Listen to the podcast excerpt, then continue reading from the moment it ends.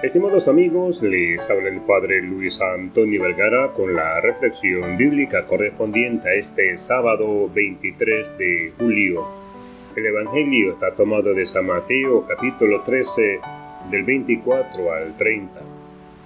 Hoy el Evangelio nos presenta la parábola del trigo y la cizaña. Una historia sencilla que nos quiere mostrar cómo el reino de Dios se va manifestando a través de lo cotidiano. A pesar de los contratiempos y las dificultades que a veces se van sucediendo a lo largo de la vida. Y Jesús, para poder explicar esta realidad, lo hace a través de estas dos imágenes, del trigo y la cizaña. Las dos crecen juntas, pero solo el buen trigo llega a ser finalmente cosecha agradable a Dios. La pregunta es, ¿y qué pasa con la cizaña? ¿Será parte también de este crecimiento? Pero es llamativa la actitud que posee el propietario que representa a Dios, al ser paciente y querer esperar ante el pedido de querer arrancarla y hacerla desaparecer.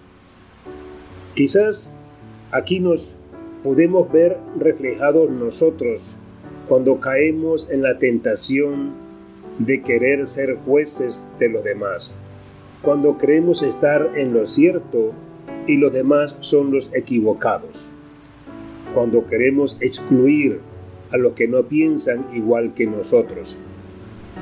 La actitud de Dios es distinta.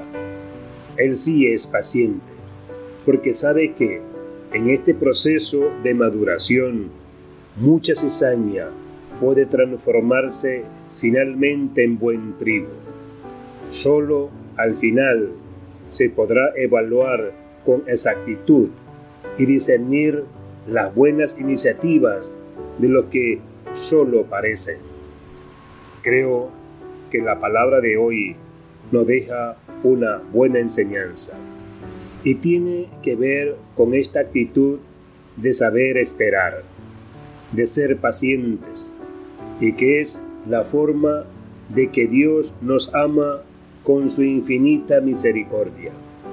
La misma palabra de Dios lo atestigua en la segunda carta de Pedro, capítulo 3, versículo 9, donde nos dice, simplemente Dios tiene paciencia porque no quiere que nadie se pierda, sino que todos se conviertan.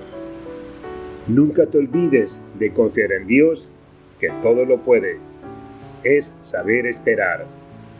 Qué bueno entonces es saber esperar siempre en Dios. Que Dios les bendiga a todos.